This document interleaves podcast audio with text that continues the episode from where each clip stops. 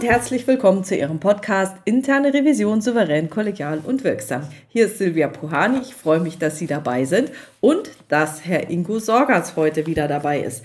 Er war ja schon mal dabei im Podcast Nummer 184 und hat damals über interne Revision in Behörden gesprochen. Herzlich willkommen, Herr Sorgatz. Hallo, Frau Puhani. Ja, ich, äh, Sie sagten es schon, ich bin schon das zweite Mal dabei und ich danke auch diesmal ganz herzlich für die Einladung und äh, habe mich auch äh, über die Resonanz zu unserem Podcast beim letzten Mal äh, gefreut und habe auch viele positive Feedbacks bekommen. Das freut mich.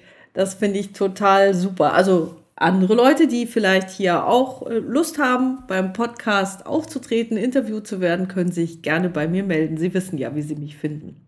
Herr Sorgatz, vielleicht stellen Sie sich unseren Zuhörern trotzdem noch mal vor. Ja, das mache ich gerne. Ähm, ich bin 51 äh, Jahre alt und äh, von Hause aus eigentlich Polizeibeamter. Ich habe meine Laufbahn mal in Nordrhein-Westfalen bei der Polizei angefangen, bin dann später ins BKA gewechselt und noch viel später ins äh, Bundesinnenministerium in Berlin. Da bin ich auch heute noch und irgendwann aber auch schon vor etwa 15 Jahren zu dem Arbeitsbereich interne Revision, Korruptionsprävention gekommen. Die interne Revision wurde damals in vielen Bundesbehörden, Ministerien aufgebaut. Ja, und so war ich irgendwie auch einer der Leute so der ersten oder der frühen Stunden und habe insofern die ganze Entwicklung eigentlich mitgemacht, vom Aufbau der Vorschriften zur internen Revision, der Empfehlungen, aber auch ähm, der Richtlinie zur Korruptionsprävention in der Bundesverwaltung.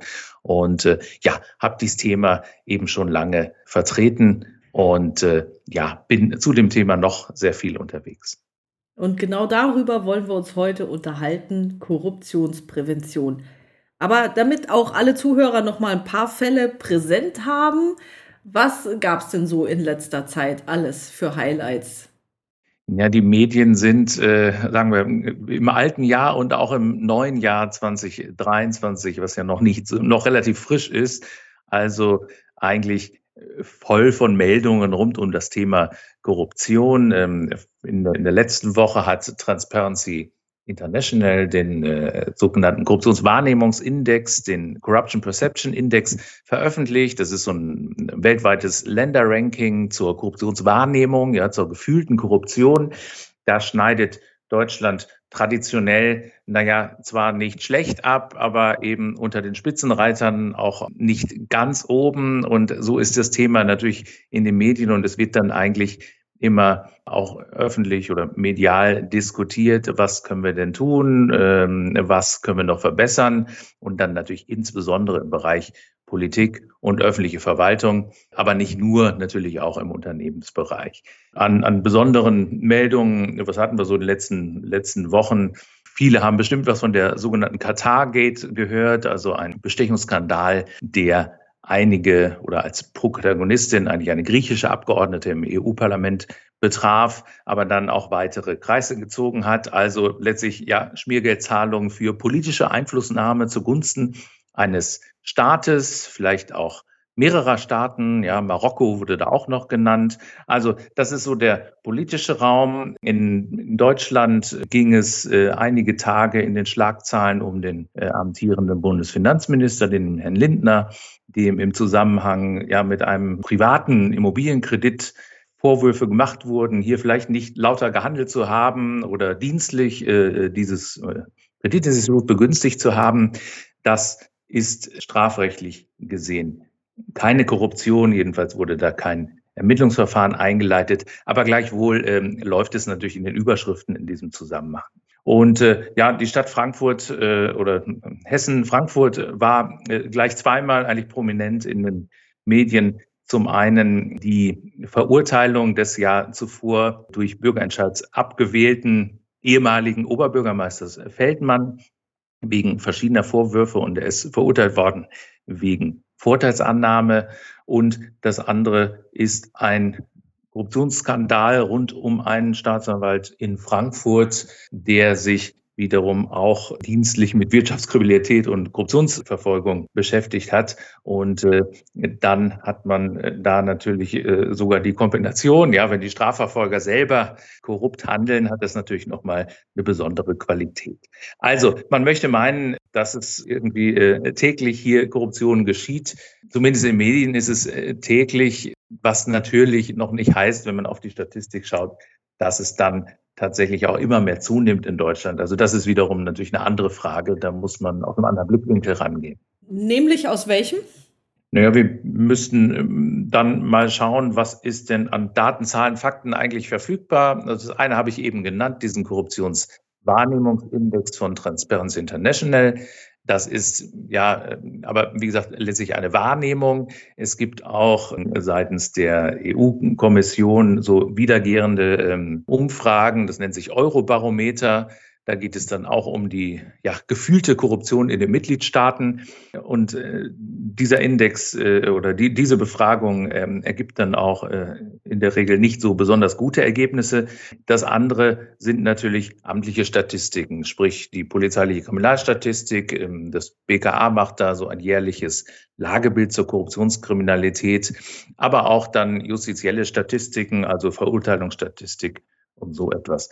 Und wenn man sich das anschaut, dann ist es in der Tat so, dass Korruption in Deutschland durchaus ein bleibendes Phänomen ist, ja, und die Zahl der Straftaten, Korruptionsstraftaten, also Vorteilsannahme, Vorteilsgewährung oder eben Bestechlichkeit, Bestechung. Die Zahl der Straftaten, bei denen ermittelt wird, ist relativ stabil über viele Jahre schon mit leichten Auf und Abs aber auch wiederum nicht gravierend nach oben gehend. Äh, also es geht weder wesentlich zurück, noch steigt es steil an. Also es hat sich irgendwie auf einem Niveau stabilisiert. Ja, das heißt, daraus können Sie schon erkennen, es öffnet sich eine gewisse Schere zwischen Wahrnehmung, also der Vermutung, es würde alles immer schlimmer in Deutschland, in Politik und Verwaltung und dem tatsächlich messbaren Fällen, also dem sogenannten Hellfeld der Korruption.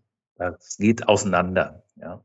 Nichtsdestotrotz wird es wahrscheinlich äh, ein großes Dunkelfeld dann noch geben. Das äh, ist äh, sicherlich so. Das ist geschätzt sehr hoch in diesem Bereich. Korruption ist wie einige andere Delikte auch, äh, denken Sie an Betäubungsmittel, Kriminalität oder auch Betrugsdelikte und so. Korruption ist so ein klassisches Kontrolldelikt. Das heißt, Fälle von Korruption, Betrug und so werden eben nur dann aufgedeckt, wenn man sozusagen mal genauer hinschaut, ja. Und äh, wenn man wenig dagegen tut und äh, interne Kontrollsysteme vernachlässigt und sich im Grunde sorglos zurücklehnt, macht man es den Tätern natürlich noch leichter. Dazu kommt eine relativ geringe Anzeigebereitschaft in dem Bereich und natürlich ja nennen wir es ruhig, konspirative Tatbegehungsweisen. Also hier tun sich ja Leute zusammen, ein korruptives Kartell, ein Geber und ein Nehmer, die ja alles dran setzen, dass sie nicht erwischt werden und keine Spuren hinterlassen in den Akten oder so. Und das führt zu der Annahme, dass das Dunkelfeld in dem Bereich verglichen mit anderen Straftaten, die wir so im Strafgesetzbuch finden, relativ hoch sein dürfte. In der Literatur finden Sie Schätzungen von 90 bis auch 95 und ich glaube, Schaupensteiner und Bannenberg haben mal was von 98 Prozent geschrieben. Ich will da persönlich nicht drauf einschwenken und mich da auf, auf einen genauen Prozentsatz festlegen, aber es dürfte sicherlich so sein, dass mehr stattfindet als wir tatsächlich dann polizeilich äh, messen können oder auch als wir an Fällen vielleicht durch die interne Revision oder so aufdecken können. Heißt dann diese Zahl von, sagen wir jetzt mal 90 Prozent, 10 Prozent werden aufgedeckt und 90 Prozent bleiben im Verborgenen? Das würde das bedeuten, ja, 10 Prozent im Hellen, ja, zielen wir in, ins Helle und äh, 90 Prozent kriegt überhaupt keiner mit, ja, tatsächlich. Ähm, aber ob das tatsächlich so ist, dafür ist es ein Dunkelfeld, äh, Frau Buhani. Und äh, wenn wir es genau wüssten, äh, wäre es ja kein Dunkelfeld, äh, sondern äh, dann, äh, dann bräuchten wir nicht so schätzen. Also sehr schwierig. Und Studien, die es dazu am Markt gibt, ja, machen das letztlich auch, bescheinigen ein hohes Dunkelfeld, sagen aber auch immer ganz klar, wir wissen es eben nicht genau. Ne? Jetzt hatten Sie vorher so verschiedene Begriffe genannt, die ich mir schon wieder gar nicht alle merken konnte, aber das ging so, so ein fließender Übergang. So, ah, ist noch nicht so schlimm, aber schon ein bisschen komisch und dann wird es schlimmer und schlimmer und dann ist es schon doof und irgendwann kommt der Staatsanwalt. Könnten Sie das vielleicht noch mal näher ausführen? Ja, gerne. Ähm, da sind wir eigentlich äh, so, so mittendrin schon in den Besonderheiten dieses Delikts- oder Phänomenbereichs. Ja. Korruption ist strafrechtlich gesehen eben nicht gleich Korruption oder anders gewendet. Es gibt keine ganz trennscharfe Linie. Wann wird aus, sagen wir, durchaus legitimem Networking, Beziehungspflege, Geschäftskontakten die ja nicht nur Unternehmen haben, sondern natürlich auch Bedienstete im öffentlichen Sektor haben müssen, um ihre, ihre Aufgaben zu erledigen. Wann ist das noch ein normales Geschäftsgebaren und ab wann wird daraus ja vielleicht eine korruptive Anbahnung, die dann später in ein kartellartiges Zusammenwirken zum Nachteil der Behörde oder der Steuerzahler führen könnte die Grenzen, die es so gibt. Es gibt so Wertgrenzen, dass man äh, bis zu einem bestimmten Betrag, vielleicht 10 Euro oder 15 Euro, ja, etwas annehmen darf, sich bewirten lassen darf. Das wären so die Grenzwerte. In der öffentlichen Verwaltung, in der, in der Privatwirtschaft sieht das sicherlich ein bisschen anders aus. Das sind so Grenzwerte, die aber nicht bedeuten, naja, alles bis 15 Euro ist keine Korruption oder darüber ist dann Korruption. Also der Einstieg ist irgendwie so ein bisschen schwimmend. Und ähm, was auch dazu kommt, wir hatten schon über, über mediale Darstellung gesprochen. Die Medien unterscheiden nicht messerscharf zwischen strafrechtlicher Relevanz oder nicht. Das heißt, in der Überschrift wird schnell natürlich das Wort Korruption. So, und was dann nachher, vielleicht auch nach der Einleitung von Ermittlungen nachher dabei rauskommt, ob es dann wirklich ein Amtsträgerdelikt ist, ob die Amtsträgereigenschaft erfüllt ist oder nicht und ob es wirklich ja zumindest eine Vorteilsannahme war, das ist erstmal noch dahingestellt. Und äh, gerade in Bezug auf politische Mandatsträger, egal ob jetzt EU oder Bundestagsabgeordnete oder in den Landtagen, da scheitern solche Ermittlungen eben oft an der fehlenden sogenannten Amtsträgereigenschaft. Und äh, das ist trotzdem in den Medien und häufig ist dann aber Unverständnis nachher, warum es dann doch zu keinen strafrechtlichen Verurteilungen kommt. Also das ist so ein bisschen das Spielfeld und Korruptionsprävention bedeutet aber natürlich, ähm, die Verwaltung will sich schützen und will natürlich ihre Mitarbeiter auch schützen. Und äh, was tun wir denn, um schon den Anschein, ja, um schon so eine Anbahnungsphase hin zu einem illegitimen Netzwerk, nennen wir es mal so, zu verhindern? Und da sind dann Maßnahmen definiert. Darf ich nochmal zurückkommen auf diese Amtsträgereigenschaft? Ich bin ja jetzt nicht im öffentlichen Sektor. Mir sagt das Wort erstmal gar nichts. Ich kann mir was drunter vorstellen, also mit viel Fantasie, aber ich äh, hätte gerne nochmal Ihre Definition. Also Korruption ist neben anderen Delikten äh, ein, ein sogenanntes Amtsträgerdelikt. Das heißt, Strafbar wegen Vorteilsannahme oder Bestechlichkeit machen sich eben nur AmtsträgerInnen und das sind eben Bedienstete der öffentlichen Verwaltung, also der Exekutive, ja, Behörden, Regierungen und vielleicht auch noch Unternehmen, die der öffentlichen Hand gehören. So. Und wiederum wegen Bestechlichkeit oder Vorteilsgewährung machten sich dann auch nur die Geber eben in dem Zusammenhang strafbar, wenn sie AmtsträgerInnen bestechen oder denen Vorteile geben. Und äh, wenn ich da nochmal einhaken darf, was ist dann mit Lobbyismus? Also, dass natürlich bestimmte Gruppen ein Interesse haben und Lobbyarbeit betreiben, kann ich mir ja gut vorstellen. Natürlich, äh, wir haben ja auch eine Demokratie. Gibt es da auch eine Grenze, die dann Richtung Korruption überschritten werden kann? Die gibt es natürlich auch, wo man sagen muss, Lobbyismus ist natürlich nicht grundsätzlich verwerflich und äh, es ist auch in einer Demokratie oder insbesondere vielleicht in einer Demokratie natürlich auch legitim, für die eigenen Interessen einzutreten und seine Stimme zu erheben. Ja, das dürfen alle und das dürfen jetzt auch nicht nur äh, Gewerkschaften oder so, sondern natürlich auch Unternehmensverbände und so weiter. Soweit, so gut. Die Frage ist dann, wann wird aus, sagen wir, erlaubtem, legitimem sich einsetzen für eine Sache, also Lobbyismus, wann wird daraus vielleicht eine korruptive Handlung? Nämlich dann, wenn wir an dem Punkt sind, dass konkrete Vorteile eben an die Akteure fließen, also an die Verwaltungsmitarbeiter oder die Referenten in einem Ministerium oder wen auch immer man vielleicht dazu bringen möchte, einen Gesetzentwurf in einer gewissen Weise zu gestalten oder eine amtliche Entscheidung in eine gewisse Richtung zu drehen. Das wäre so die Grenze, aber wie gesagt, hier auch ein Stück weit fließend.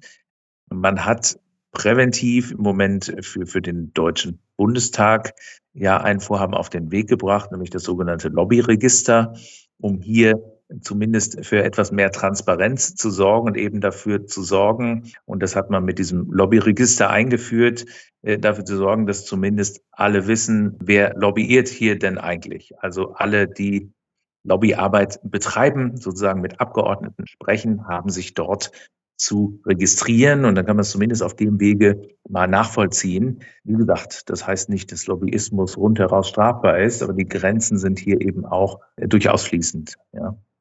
Ich stelle mir das jetzt so als interne Revision vollkommen schwierig vor, wenn ich jetzt nicht in der Prävention tätig bin, über die wir gleich reden, sondern wenn ich dann sage, Mensch, das ist ja jetzt komisch, da möchte ich tiefer reingucken.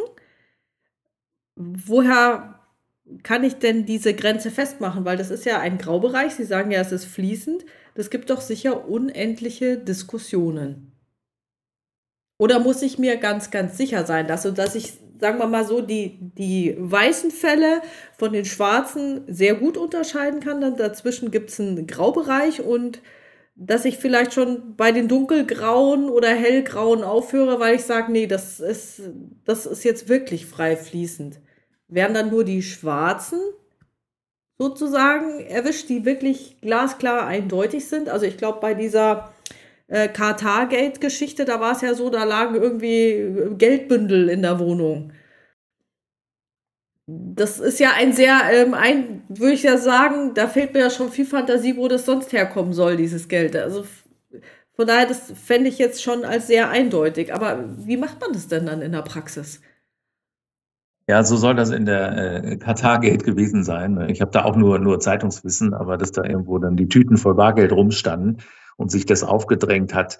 Insgesamt durch den Blickwinkel der internen Kontrolle gesehen, ist es natürlich häufig schwierig, anhand von geprüften Akten oder Vorgängen eindeutig eine korruptive oder auch betrügerische Handlung oder so nachzuweisen. Äh, salopp gesagt, niemand schreibt ja in die Akten rein, dass er ein Schmiergeld genommen hat oder so. Ganz im Gegenteil, das habe ich schon gesagt. Das ist ein Delikt, wo natürlich konspirativ gehandelt wird und alle Beteiligten ja gerade darauf achten, dass sie sozusagen nicht erwischt werden. Was wir also in der Regel haben, was die Aufmerksamkeit irgendwie schärft, auch der Prüferinnen und Prüfer, das sind so Indikatoren, ne? also Abweichungen in Beträgen, Vergleichsangebote, die nicht eingeholt wurden, eine auffällige Umgehung von Schwellenwerten oder von vorgeschriebenen Prozessen auffällig schnelle Bearbeitung oder auch auffällig langsame Bearbeitung gewisser Sachen. Das sind so die Indikatoren, die vielleicht auch für eine Stichprobe mal taugen, ja, dass man eine gezielte Auswahl dann macht nach bestimmten Parametern und sich das mal näher anschaut. In der Regel muss dann aber irgendwie noch was dazukommen, weil das ja maximale Indizien sein können, äh, in der Regel muss noch was dazukommen. Und natürlich bei der Frage, wie wird Korruption aufgedeckt, spielen natürlich dann die Hinweisgeber auch eine sehr große Rolle. Das ist ja ein Grund, warum man jetzt gerade dabei ist, etwas mehr beim Thema Hinweisgeberschutz zu tun, äh, als wir es bisher getan haben, um eben sowas auch ermög zu ermöglichen. Anonyme Hinweise und auch einen Schutz der HinweisgeberInnen vor Repressalien, ja, weil das natürlich wertvolle Sachen sind. Okay, also wir sehen schon, der Nachweis zur Korruption, also der Nachweis der Korruption ist relativ schwierig. Ist denn die Korruptionsprävention einfacher? Und ist sie wirksam? ja, also nochmal äh, vielleicht äh, von, von eben Hellfeld, Dunkelfeld. Wenn wir jetzt nur auf das Hellfeld der Korruption schauen und auf die Zahlen dann sehen wir ja zumindest keinen massiven Anstieg und in Teilbereichen sogar einen Rückgang. Gerade so bei diesen kleineren Delikten, Vorteilsannahme, bei der sogenannten Petty Corruption. Äh, also da können wir sagen, dass das ist dann wirksam. Wir wissen es eben aber nicht genau. Mühsam ist Korruptionsprävention auf jeden Fall. Denn, wie gesagt, es, dieses Delikt hat eben auch die Eigenschaft, dass es in ruhigen Zeiten nicht so wirklich interessiert oder einfach nur ähm, die Prävention Arbeit macht, ohne dass man vielleicht gleich erkennt, dass man als Fachbereich, aber vielleicht auch als Leitung eines Unternehmens oder Behörde etwas davon hat. Ja, in ruhigen Zeiten machen, macht die Einführung interner Kontrollsysteme, die Sensibilisierung der Beschäftigten, die Überprüfung der Prozesse auf Einfallstore und so, ja, das macht alles ganz viel Arbeit. Die Vorgaben haben wir in Antikorruptionsrichtlinien, äh, jedenfalls in der öffentlichen Verwaltung. Natürlich. Und die Krux ist aber, wenn Sie dann einen Vorfall haben, mit dem Sie nicht gerechnet haben, dann werden genau diese Fragen natürlich gestellt. Ja, welche Maßnahmen, die in den Richtlinien empfohlen wurden, wurden denn auch wirklich eingeführt. Ja, und spätestens dann sieht man natürlich auch als verantwortliche Person für einen Prozess, für einen Fachbereich schlecht aus, wenn man das eben nicht so ganz ernst genommen hat. Eine zentrale Lösung im Sinne von Antikorruptionsbeauftragten, die es auch in, denke, allen Behörden, äh, jedenfalls auf Bundes- und Landesebene in Deutschland gibt, äh, auch im kommunalen Bereich, Rechnungsprüfung, eine, eine zentrale Lösung, in dem Sinne, dass man sagt, Mensch, ja, wir haben ja eine Stelle eingerichtet, ja, so ähnlich wie Compliance-Beauftragte und damit ist das Thema sozusagen erledigt und ein Haken dran. Das ist es natürlich nicht, ja. Damit haben Sie zwar nach außen hin vielleicht auch im Organigramm dokumentiert, wir haben da etwas gemacht, aber intern hat es vielleicht doch keiner ernst genommen und alles lief eigentlich so weiter wie vorher. Das ist so ein bisschen die Krux dabei. Also es kann sicherlich wirksam sein, aber mühsam ist das Geschäft äh, allemal. Aber da kann ja die interne Revision einschreiten. Die kann sich ja dann angucken, ob der Antikorruptionsbeauftragte nur auf dem Papier existiert, tatsächlich existiert, also dann sinnvoll agiert, vielleicht qualifiziert ist oder keine Ahnung, der Hausmeister zum Antikorruptionsbeauftragten gemacht wurde. Solche Dinge würde ich an der interne Revision gut erkennen können. Ja, in der Tat. Und es äh, empfiehlt sich natürlich insbesondere für interne Revisionen im öffentlichen Sektor ganz bestimmt, dass die Umsetzung eines Korruptions Antikorruptionsmanagementsystems, so würden wir das nicht nennen, aber die Umsetzung einer Richtlinie zur Korruptionsprävention oder Verwaltungsvorschrift äh, durchaus mal auf die Prüfagenda zu setzen und äh, sich dann ja als Prüfmaßstab überhaupt mal zu überlegen, wer ist denn für welche Maßnahme dort verantwortlich was sind Verantwortlichkeiten der Fachbereiche, was ist zentral zu verantworten durch Personal oder Aus- und Fortbildung und so und das mal zu hinterfragen. Das kann man auch sehr gut machen, das kann man auch durchaus über Kennzahlen machen. Problematisch wird es dann vielleicht ein Stück weit, wenn die interne Revision selber und das ist in vielen Behörden so, selber mit der Aufgabe Korruptionsprävention sozusagen eingebunden ist. Ja, wenn sie das selber als Aufgabe hat, dann könnte es natürlich jedenfalls in Teilbereichen des Prüfmaßstabs passieren, dass man sozusagen die eigenen Zuständigkeiten prüft. Und äh, das wollen und sollen wir äh, natürlich nicht, ja, weil es dann nicht mehr objektiv geht. Da würde ich Ihnen sofort zustimmen. Ist sowas nicht Bestandteil der Antikorruptionsrichtlinie, dass diese Tätigkeiten nicht durch die interne Revision ausgeübt werden darf? Ja, es ist so ein, äh, die interne Revision ist da in so einer gewissen Doppelfunktion. Und äh, zum einen ist sie in ganz vielen äh, Antikorruptionsrichtlinien, Regularien, egal ob Bund oder Länder jetzt, als eine und sehr wichtige Maßnahme gegen Korruption genannt. Und darauf wird auch das Bestehen interner Revisionen durchaus äh, in vielen Bereichen zurückgeführt. Ja, also dadurch, dass man sie da irgendwann mal genannt hat, äh, dadurch gibt es sie jetzt vielfach auch erst. Auf der anderen Seite gibt es wiederum viele Bereiche, wo man eben dann die Aufgabe Korruptionsprävention oder zumindest den Bereich der Antikorruptionsrisikoanalysen, Gefährdungsanalysen, den internen Revisionen übertragen hat. Ja, und vielleicht auch noch den, die Antikorruptionsbeauftragten bei der internen Revision angesiedelt hat. Daraus ergibt sich dann natürlich so eine Doppelfunktion. Ja, einerseits bin ich als Maßnahme gegen Korruption genannt.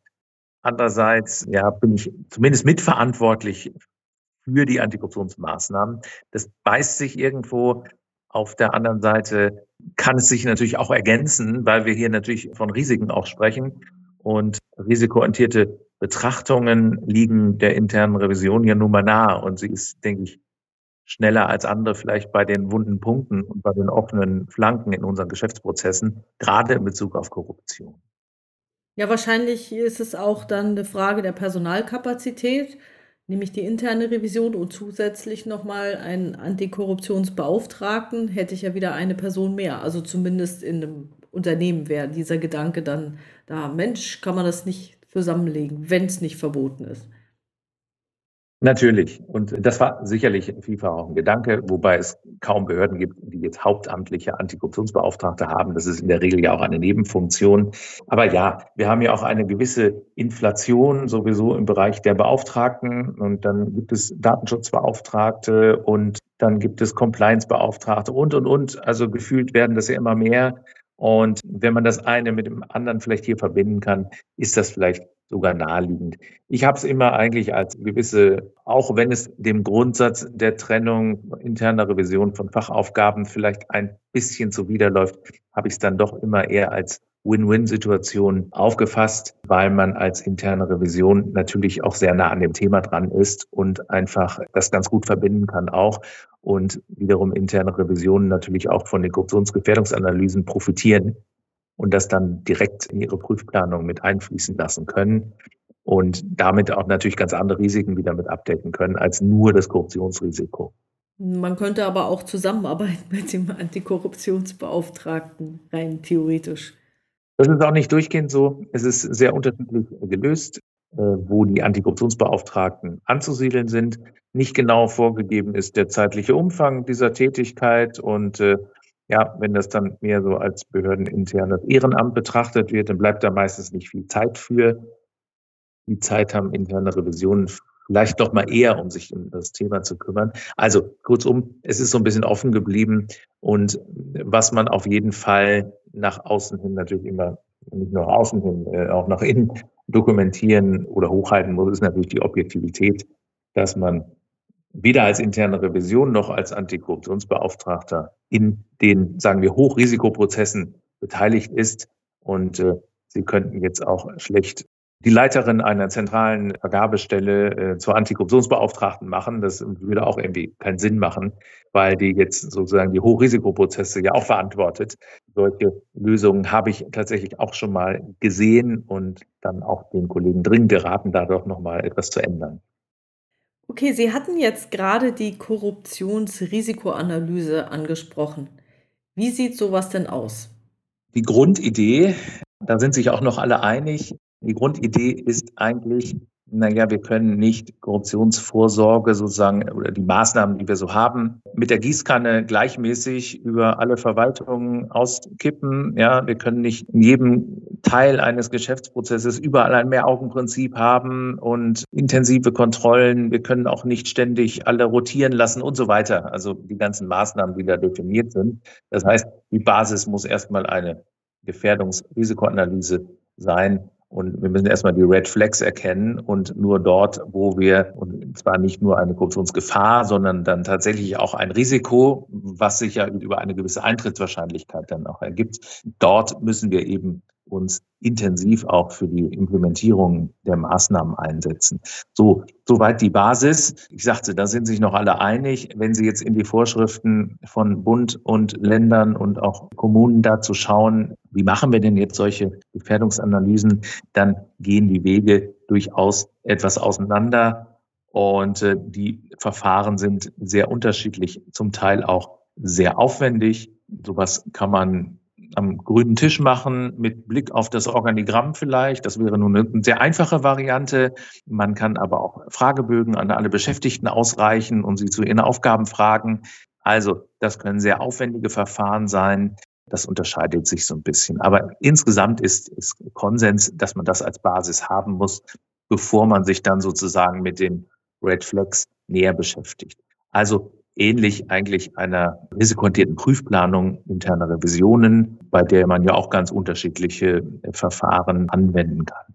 Würde denn da schon diese Indikatoranalyse, die Sie vorhin angesprochen haben, auch reinfallen, dass man sagt, okay, um jetzt zu gucken mit diesem Risiko, was geht besonders schnell, was geht besonders langsam, oder sagt man dann, oh, das sind wichtige Entscheidungen oder unwichtige Dinge? Wie, wie kann man denn da überhaupt die Risiken klassifizieren? Also gerade bei so behördlichen Entscheidungen. Klar, wenn es um viel Geld geht, dann kann ich mir das sehr gut vorstellen, aber andere Dinge, da geht es vielleicht gar nicht ums Geld, sondern um etwas anderes.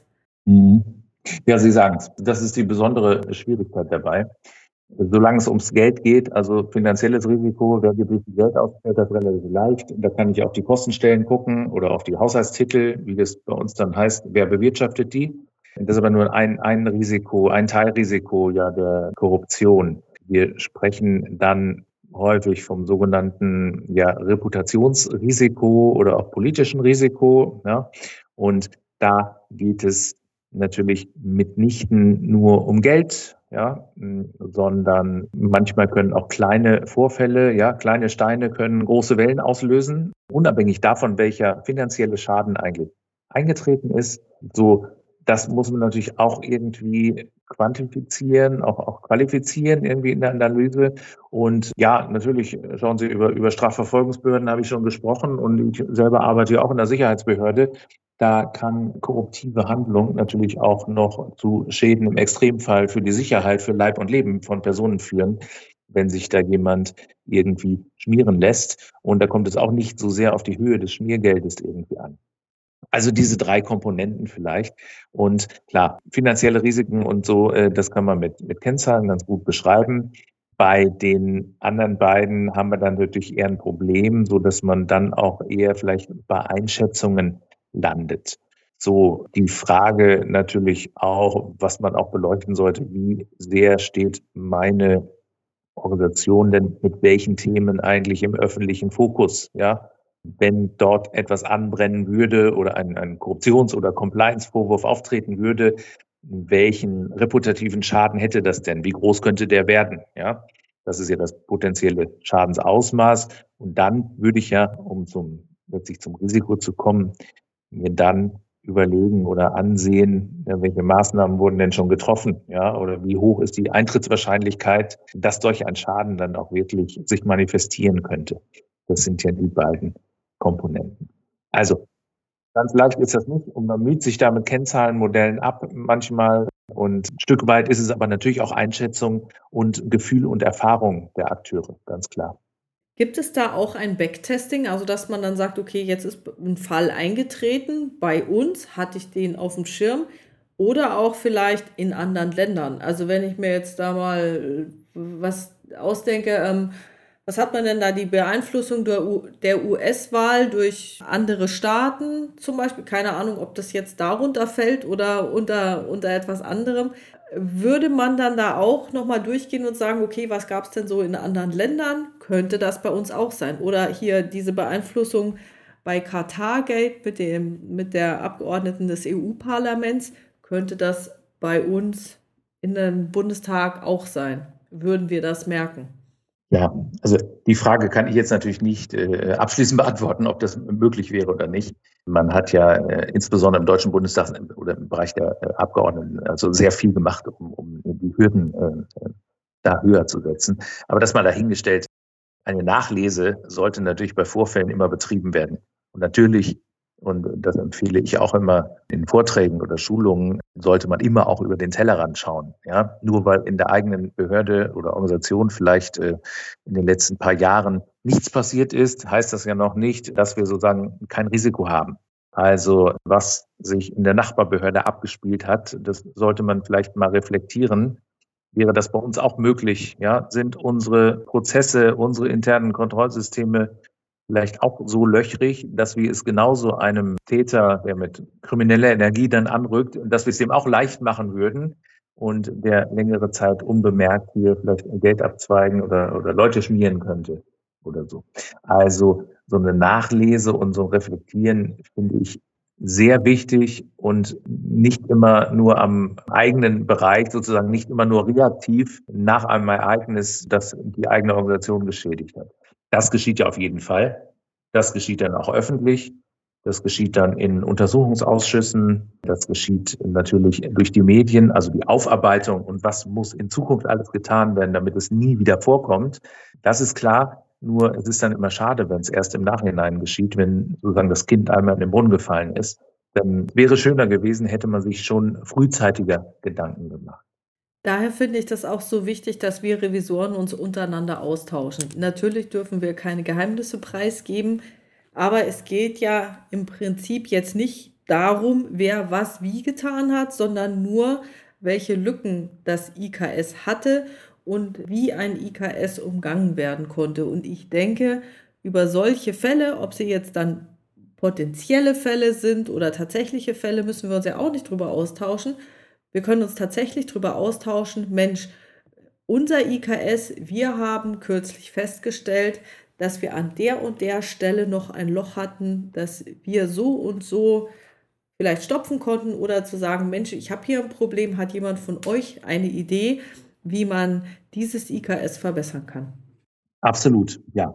Und Möglichkeiten, sich auszutauschen oder an andere an Erfahrungen anderer, anderer prüfender Institutionen, auch der Rechnungshöfe und so weiter teilzuhaben. Die Möglichkeiten sind ja zahlreich da. Es gibt natürlich äh, viele offene Papiere auch heute und Jahresberichte der Rechnungshöfe und so weiter und natürlich auch Erfahrungsaustausch-Treffen, interne Revisionen. Was mich immer wieder erstaunt, wenn es dann doch Vorfälle gibt. Klar, Korruption wird es auch weitergeben, wird es wahrscheinlich so lange geben, äh, wie es die Menschheit gibt. Aber was mich immer wieder erstaunt, wenn man dann Ursachenforschung auch in aktuellen Fällen betreibt, dass man doch auf Probleme dann wieder stößt, die ursächlich waren für solche Fälle, die eigentlich schon lange bekannt waren und die auch in anderen Fällen schon bekannt waren. Also man landet dann doch immer wieder bei ähnlichen Schwächen im System. Ja.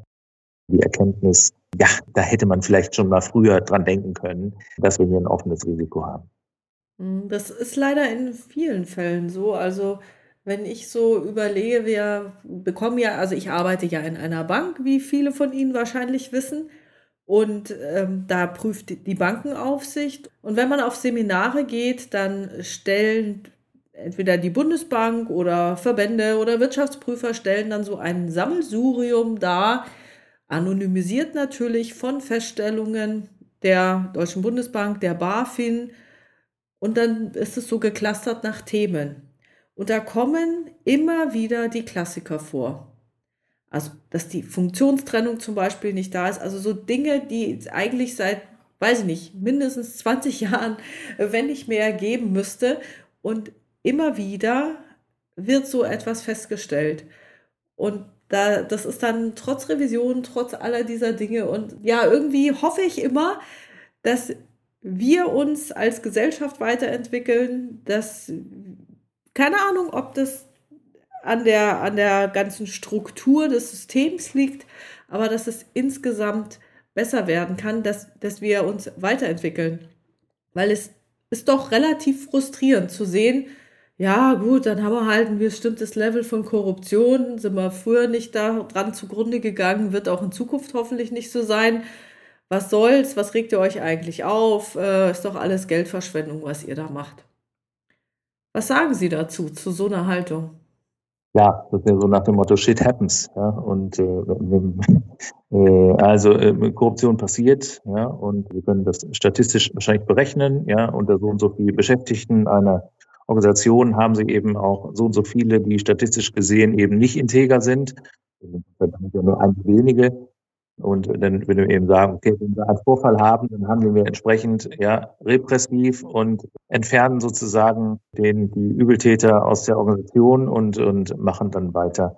Das ist vielleicht auch die alte Lesart, ja, bevor wir mit Korruptionsprävention angefangen haben, bevor man auch gerade im öffentlichen Sektor so ein bisschen wach geworden ist, also da rein repressiv mit umzugehen. Ist sicherlich nicht richtig, nach dem all dem, was wir gesehen haben und welche Schäden dann auch über Jahre angerichtet werden können. Wie gesagt, nicht nur finanziell, sondern natürlich auch für Leib und Leben von Personen und äh, nicht nur in Süditalien, wo man immer, wir immer so ein bisschen drüber lächeln oder so, sondern natürlich auch in Deutschland. Auf der anderen Seite, klar, Korruptionsprävention oder sagen wir auch Compliance, Integrität und so weiter, das kostet natürlich Geld, das kostet letztlich Personal und Stellen. Der Aufwand ist schon hoch, ja, Antikorruptionsbeauftragte und so weiter. Und auch diese Maßnahmen müssen sich natürlich wie alle anderen auch der Frage der Wirtschaftlichkeit stellen. Und die sollte ich mir, denke ich, auch als interne Revision, als Antikorruptionsverantwortlicher dann alle paar Jahre zumindest mal stellen. Was machen wir denn hier? Wie machen wir das? Welchen Aufwand betreiben wir eigentlich und betreiben wir in der richtigen Stelle? Ja, oder ist das hier so ein bisschen zum Selbstzweck in der Erfüllung einer völlig angestaubten äh, Richtlinie geworden oder so? Ja, oder nur zur Schauseite, falls mal was passiert, dass man sagen kann, ah, ich habe doch hier meinen Antikorruptionsbeauftragten ich habe mich ja um alles gekümmert. Mhm. Dann sind wir bei so einer, ja, so einer klassischen, wie nennt man das, Feigenblattfunktion. Ne? Ja, wir haben, wir haben das eingerichtet und äh, natürlich sehr prominent im Organigramm. Ja, das nennt man dann so äh, Window Dressing ne, nach außen hin. Also alle, die unsere Homepage besuchen, da blinkt natürlich sofort der Bereich Antikorruption oder so auf. Aber auch interne Revisionen ist ja auch so ein bisschen die Krux. Manchmal, das ist eingerichtet, wird aber nicht so richtig wahrgenommen. Es reicht aber natürlich nicht aus, ja. Und da muss sich natürlich auch das Management dann dran messen lassen, in Nachlese eines Vorfalls, wenn etwas passiert ist. Es reicht ja nicht zu sagen, ja, ich habe das eingerichtet. Schauen Sie mal, im Organigramm äh, steht, steht der Bereich interne Revision oder Antikorruption, sondern ich muss es natürlich adäquat auch äh, ertüchtigt haben, dass es auch arbeiten kann. Auf der anderen Seite, und das wäre dann aber die Empfehlung an die Kolleginnen und Kollegen äh, Antikorruptionsbeauftragte, interne Revision, wenn ich sehe, dass ich eigentlich mit meinem Personal, meinen Ressourcen diese Aufgabe gar nicht so richtig erfüllen kann, ja, gar nicht so richtig wahrgenommen werde oder ständig mit anderen Aufgaben beschäftigt bin oder so, dann muss ich natürlich auch mal, muss ich auch mal laut werden. Dann habe ich sicherlich nicht nur ein Remonstrationsrecht, sondern auch eine Pflicht, ja, und muss dann im Sinne eines Risikomanagements natürlich auch meiner Leitung mal sagen, da schau her, ähm, ich habe jetzt diese Funktion, ich bin hier zu ernannt worden. Ich garantiere aber nicht für Korruptionsfreiheit, zumal ich überhaupt keine Zeit dafür habe für das Thema. Äh, also das sollte man dann auch tun. Ne? Und äh, letztlich das Management ja bösgläubig machen. Natürlich, darum geht es ja. Was kann man denn noch tun zur Steigerung der Integrität im öffentlichen Sektor? Ja, wichtig ist natürlich, denke ich, auch, auch ein Marketing dafür zu betreiben und auch deutlich herauszustellen, dass es ja wirklich nur einige wenige, ja, sozusagen schwarze Schafe gibt, die ja einen ganzen Laden in Misskredit bringen können. Also wenn Sie einen Korruptionsfall haben, egal jetzt ob Behörde oder Unternehmen, dann heißt es ja nicht, Frau Puhani äh, auf der Bank oder Herr Sorgert aus dem Ministerium haben sich schmieren lassen, sondern ja, Korruption in der Bank, Korruption in der Behörde. Ja. Äh, das heißt, der ganze Laden wird irgendwie sozusagen mit, mitverhaftet äh, dafür.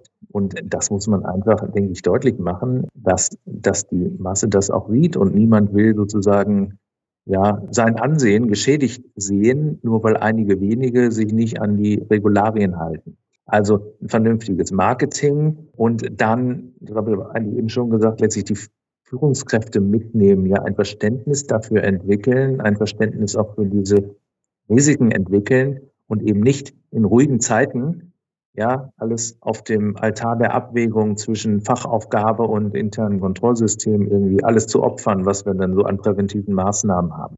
Also das nach vorne zu bringen.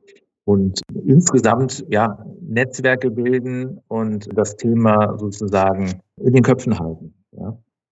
Also gerade dieses Verständnis bei den Führungskräften zu entwickeln, stelle ich mir extrem schwierig vor, weil wahrscheinlich meiner Vermutung nach gerade die Führungskräfte ja genau diejenigen sind, die große Entscheidungsmacht haben. Also ich müsste ja dann sehr integere Führungskräfte haben, die ich dann davon überzeugen kann, dass sie ihre Integrität sozusagen in die, in die breite Masse tragen oder äh, Behörden intern, falls es so ist. Also in einem Unternehmen wäre es dann so, wenn wir einen Vorstandsvorsitzenden haben, der sehr, sehr integer ist und das dann auch von allen seinen Kollegen und Mitarbeitern verlangt. Keine Ahnung, ob sowas in der Behörde dann auch möglich ist, aber nur wegen Marketing verändert sich ja meiner Meinung nach gar nicht die tatsächliche Integrität, sondern die ist so, wie sie ist. Und natürlich ist es so, dass die Medien etwas verzerrt darstellen und das dann aufbauschen und dann sind alle schlecht. Habe ich alles mitgekriegt. Jede Bank ist doof und verkauft der Oma noch einen Bausparvertrag und so weiter. Äh, da leiden die Banken ja jetzt immer noch drunter unter diesem mangelnden Vertrauen und äh, den, den weiteren Vorschriften, die es da gegeben hat. Wie kann man denn das Verständnis bei den Führungskräften dafür entwickeln? Ja, die Führungskräfte sind ja in so einer Doppelfunktion. Ne? Auf der einen Seite sind sie sicherlich aufgrund von Entscheidungsmöglichkeiten, ja, sind sie natürlich, sind das korruptionsgefährdete Funktionen, ja. Und auf der anderen Seite haben sie natürlich, verantworten sie Geschäftsprozesse und müssen natürlich schauen, dass diejenigen in ihrem nachgeordneten Bereich, dass die sich dran halten. Äh, wie schon gesagt, in die Akten schreibt niemand rein, dass er irgendwie äh, sich hat schmieren lassen oder so. Es steht auch niemandem von den Beschäftigten, von den MitarbeiterInnen auf der Stirn geschrieben. Ja, niemand hat ein rotes Mal auf der Stirn, wo drauf steht Betrüger oder korrupt. Ganz im Gegenteil. Das sind jetzt nicht unbedingt die unsympathischsten Mitarbeiter. Also schwierig, das auch zu erkennen. Und äh, natürlich, ich muss das auch äh, vorleben. Ja, ich muss auch die Vorbildfunktion der muss ich natürlich nachkommen und es muss natürlich authentisch auch rüberkommen. Man muss das der Führungskraft natürlich auch abnehmen irgendwie. Wir, bei all dem ist ja nicht so, dass die Masse korrupt ist, sondern eine, eine absolut äh, geringe Minderheit. Ja, und äh, ich kann jetzt auch nicht, ich muss ja auch andere Ziele noch verfolgen. Ja, ich muss äh, kooperieren, ich muss delegieren und so weiter. Ähm, und kann nicht ein ständiges Misstrauen in meiner Organisationseinheit sehen. Also diese Doppelfunktion und in der Tat äh, natürlich nicht äh, so gemeint, wenn man das jetzt vorlebt, Integrität vorlebt und äh, Marketing jetzt nicht in dem Sinne, äh, ich habe es vorhin Window Dressing genannt, ja, dass man einfach äh, ein tolles Leitbild aufschreibt und wir sind alle integer und ähm, letztlich wird es aber nicht umgesetzt irgendwie. Dann nützt es natürlich relativ wenig und wird natürlich schnell durchschaut auch irgendwie. Mhm. Ja, was sind denn jetzt die Einfallstore für die Täter? Wo sind die Schwachstellen im IKS? Worauf sollten wir Revisoren achten? Mhm. Also ähm, so die besonders gefährdeten oder die Hochrisikobereiche jetzt für die, für die öffentlichen Institutionen, ja ganz sicher die Vergabe, haben wir eben schon ein bisschen drüber gesprochen, der Baubereich, natürlich auch, das ist ja der andere große Bereich, wo öffentliches Geld letztlich nach draußen fließt, also äh, die Subventionsbereiche äh, des Zuwendungswesen, Projektförderung und so etwas. Und natürlich zum Dritten vielleicht die Bereiche, wo Entscheidungen getroffen werden, Genehmigungen und sowas plus die Exekutive und so. Also die gefährdeten Bereiche sind ja durchaus bekannt. Da bildet man ja, wie gesagt, auch so eine Gefährdungsanalyse ab und schaut, wer nimmt denn solche Aufgaben eigentlich wahr. Das ist äh, das eine. Und dann müssen wir natürlich nach bestimmten Abweichungen in diesen Bereichen schauen. Ja, gelingt uns das über eine Stichprobe, über eine Datenanalyse, dass wir bestimmte Abweichungen finden oder wonach schauen wir sonst? Ein bisschen vorsichtig wäre ich und empfehle ich auch mal mit, mit solchen Indikatorenlisten, die mehr so ins Persönliche reingehen. Äh, sowas finden Sie auch in den Antikorruptionsrichtlinien mitunter. Ja, worauf soll man achten? Der Mitarbeiter, der ein viel zu teures Auto fährt oder sich einen Lebenswandel hat, den er oder sie sich nicht leisten kann, ja, oder jemand ist frustriert im Job hat, innerlich gekündigt, ja, und ähm, das jetzt als Indikator für mögliche Korruption oder, oder für Regelmissachtung zu nehmen, für sich allein genommen. Also sehr schwierig. Das kann auch sehr, sehr ungünstig auch dann enden. Da wäre ich ein bisschen vorsichtig mit. So, bei der Frage, was sind die häufigsten Einfallstore oder die größten Stellschrauben, Natürlich, wenn wir jetzt so einen Vergabeprozess mal als Beispiel nehmen, ich habe es erlebt, dass eben schon im Bereich der Bedarfsbeschreibung Einfluss genommen wird, indem sich eben ein Hersteller schon mit den Bedarfsträgern, also die letztlich für die es beschafft werden soll, äh, dass die sich schon zusammengesetzt haben und die ja eigentlich vorgegebene sogenannte Produktneutralität in der Beschreibung des Bedarfs schon ausgehebelt haben, indem man über irgendein technisches Spezifikum es eben geschafft hat, dass nur noch eine Firma ein bestimmtes Produkt zum Zuge kommt. Das wäre so die erste Stelle. Ich kann natürlich auch versuchen, im Ausschreibungsverfahren äh, Regularien zu umgehen, indem ich dann mit äh, jemandem auf der Vergabestelle sozusagen einen Deal mache und dann ganz konkret gegen bestimmte Vorschriften oder gegen ein Geheimhaltungsverbot oder so äh, verstoße. Und ja, wenn wir dann später den späteren Vergabeprozess uns anschauen, okay, wenn es jetzt um den Rechnungsteil oder so geht, das wäre dann und jemand sagen ein, ein Kreditorenkonto fingiert und dahin Geld überweist, also an sich selber oder so, das wäre natürlich nach der Lesart eigentlich nicht mehr Korruption, sondern eine Unterschlagung oder eine Untreue vielleicht nachher oder sowas. Was wir natürlich auch sehen, und das ist äh, sicherlich auch heute noch weit verbreitet auf vielen Ebenen, die sogenannten Submissionskartelle, dass sich eben ja, eine Handvoll Anbieter für ein Produkt eben zusammentut und die sich einig sind, na, wir teilen uns den Markt mal auf und jeder soll was vom Kuchen abbekommen und in diskreten Absprachen wird sozusagen festgelegt, wer auf welche Ausschreibung den Zuschlag erhalten soll.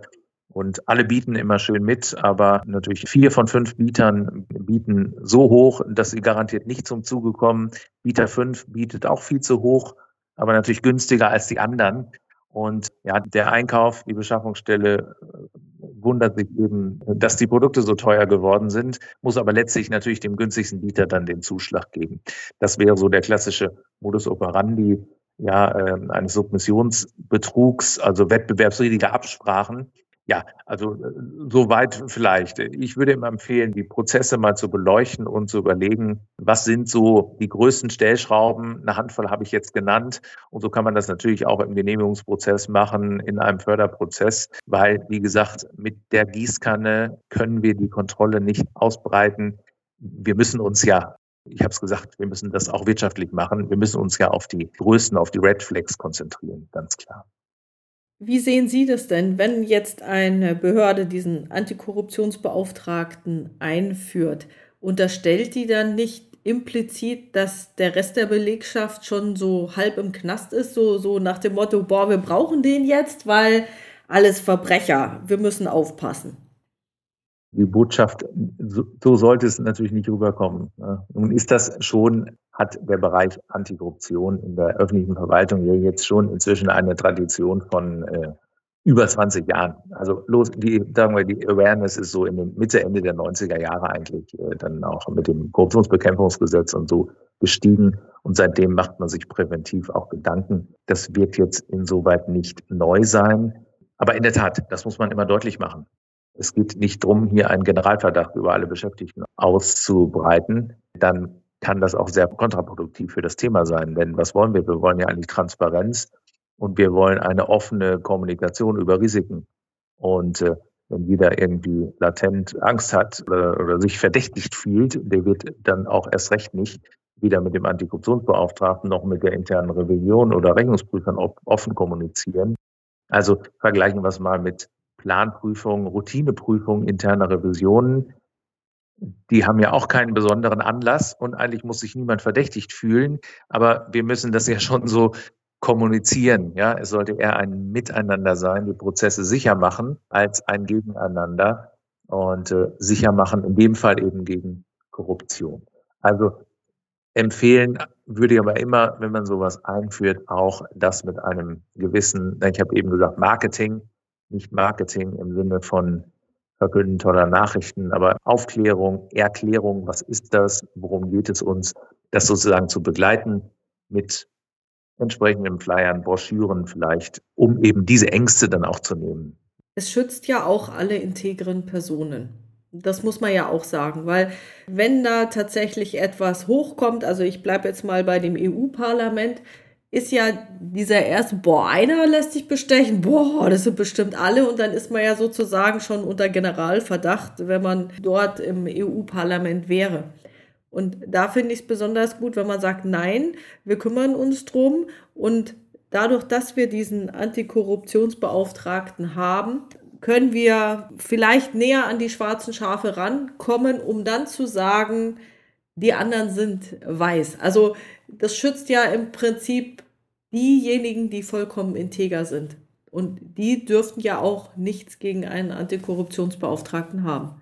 Perfekt, so kann die Frau Buhani also jetzt genau, so perfekt würde ich sie jetzt äh, als Antikorruptionsbeauftragte nach vorne stellen beim nächsten Vortrag und das genauso kommunizieren. so, äh, also damit, äh, genau, so müssen wir es rüberbringen. Wir hatten Diskussionen auch mit, mit Personalvertretungen natürlich und auch da sollte man Personalrat und so, da sollte man auch eine offene Kommunikation pflegen, wenn man solche Gefährdungsanalysen macht und so. Und genau das sollte rüberkommen und äh, auch eine Personalvertretung, die ja alle die Interessen aller vertritt, sollte natürlich schwerpunktmäßig die Interessen der integren Beschäftigten vertreten und irgendwie nicht umgekehrt. Ja.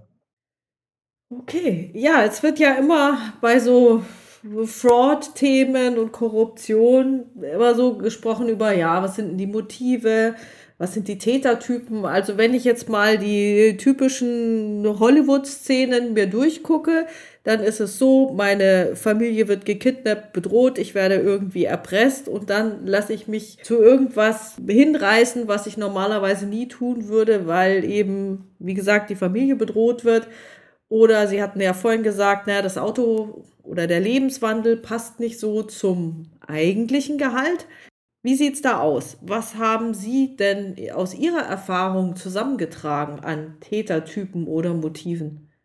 Ja, es ist äh, ganz so einfach ist es eben nicht. Es gibt natürlich alle paar Jahre auch in Deutschland mal Korruptionsfälle, die Stoff für eine gute Netflix-Serie oder so hergeben würden, ja, wo das alles, wo dann Leute so ein Doppelleben führen, ja, ihres Familienleben und äh, ja, mit äh, als Beamter, der alle Klischees erfüllt und dann daneben ein Leben in Saus und Braus, wo dann die, die äh, Kohle verprasst wird und so, ist aber nicht die Regel. Ja, und man kann das auch jetzt auch nicht, also den Preis, den man jetzt hat, den der oder die Einzelne hat, äh, wie ja manchmal gesagt, jeder hat seinen Preis, ne? Nur die Frage, wie hoch er ist, das kann man auch schlecht festmachen. Ja, kann man jetzt nicht sagen, unter einer Million äh, Schmiergeld fängt doch keiner an oder unter 10.000 oder so. Gerade im Bereich, in äh, diesem niederschwelligen Bereich, aber in der Vorteilsannahme kann es sich ja um schon kleine Beträge handeln und Leute lassen sich da vielleicht einladen zu irgendwas, wo der Event oder das, was man da kostenlos bekommen hat, vielleicht einen Gegenwert von einem zweistelligen Eurobetrag hat oder einem niedrigen dreistelligen und trotzdem ist das strafbar nachher. Ne? Motiv muss eben auch nicht unbedingt das Geld sein. Das wird es in der Regel in großen und in Korruptionskartellen und so wird es das Geld sein. Es kann aber natürlich auch ein geringes Selbstwertgefühl sein. Ja, in meiner Organisation gelte ich nichts und werde nicht so richtig wertgeschätzt.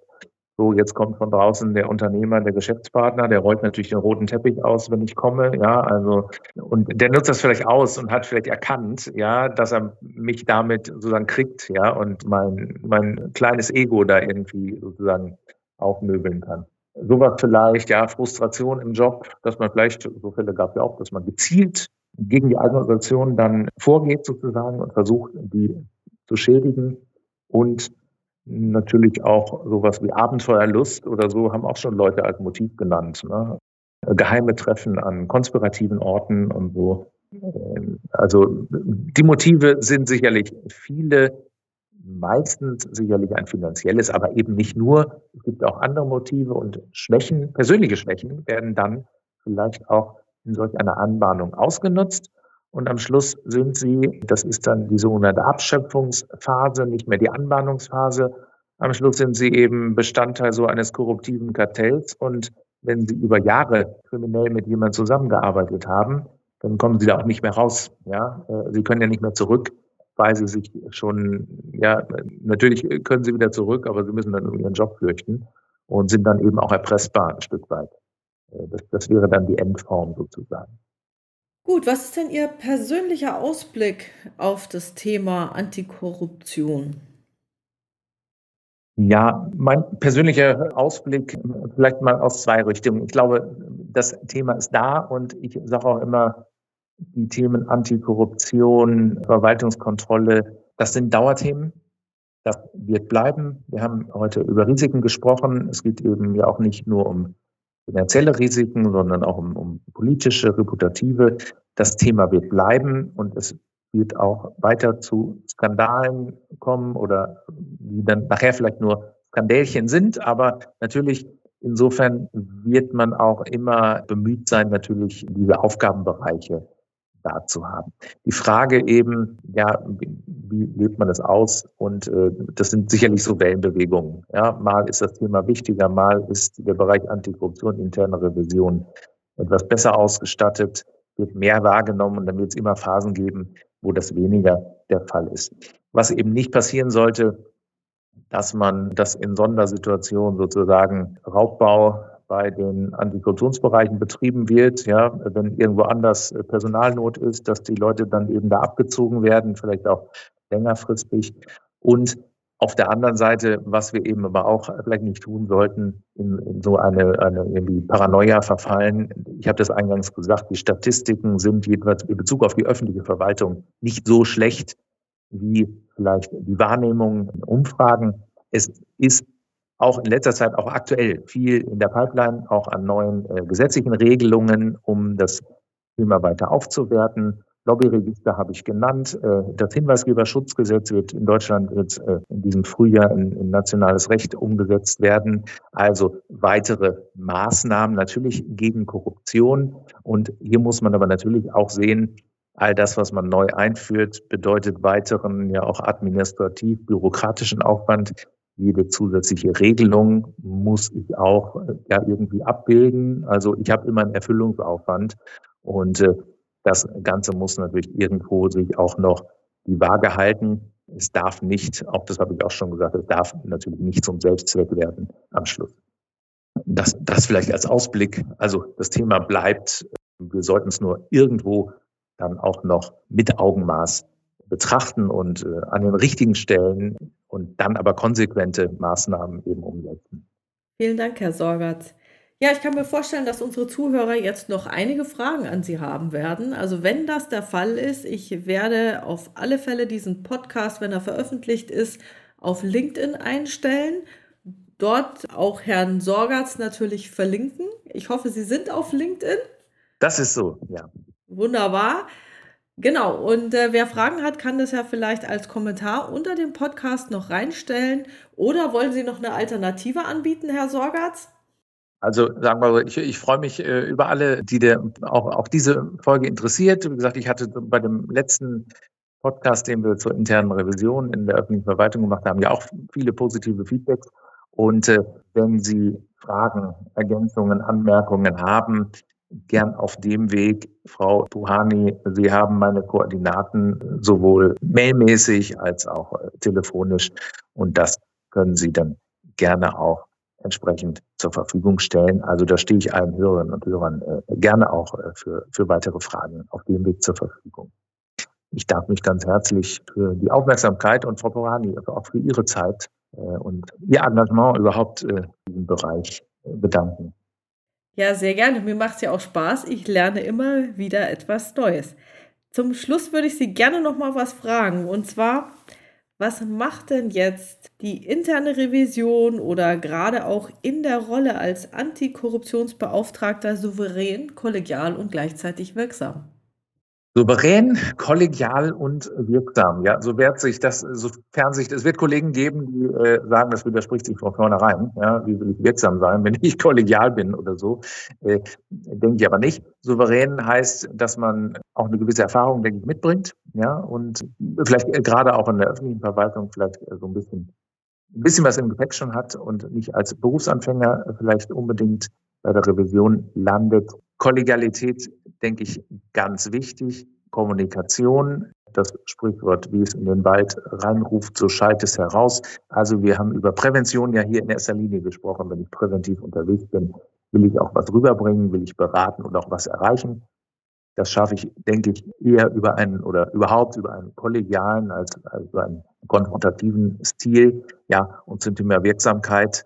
Das ist natürlich hier gerade im Bereich der Prävention oder Funktionsbekämpfung immer so ein Problem. In anderen Lebensbereichen auch, aber wie messe ich Prävention? Ja? Es gibt natürlich Kennzahlen, die aber eher quantitativer Art sind. Wie viel habe ich getan? Wie viel habe ich geprüft? Wie viele Maßnahmen habe ich empfohlen? Ich kann aber letztlich nie sagen, habe ich deswegen jahrelang keine Korruptionsfälle, weil ich präventiv so gut unterwegs war. Die hätte es vielleicht auch ohne mich, ohne mein Tun äh, trotzdem nicht gegeben. Ja, und äh, da haben wir immer so ein Problem.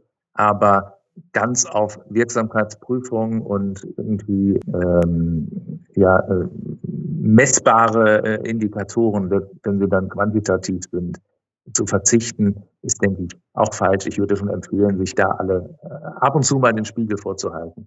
Ist das vertretbar, was wir hier so machen? Okay, herzlichen Dank, Herr Sorgatz. Ich bin gespannt, ob Sie nochmal in diesem Podcast auftauchen werden und wenn ja, mit welchem Thema. Ähm, würde mich sehr freuen. Und ja, herzlichen Dank für Ihre Zeit, für den Themenvorschlag und ich freue mich auf das nächste Mal. Tschüss. Ciao, tschüss.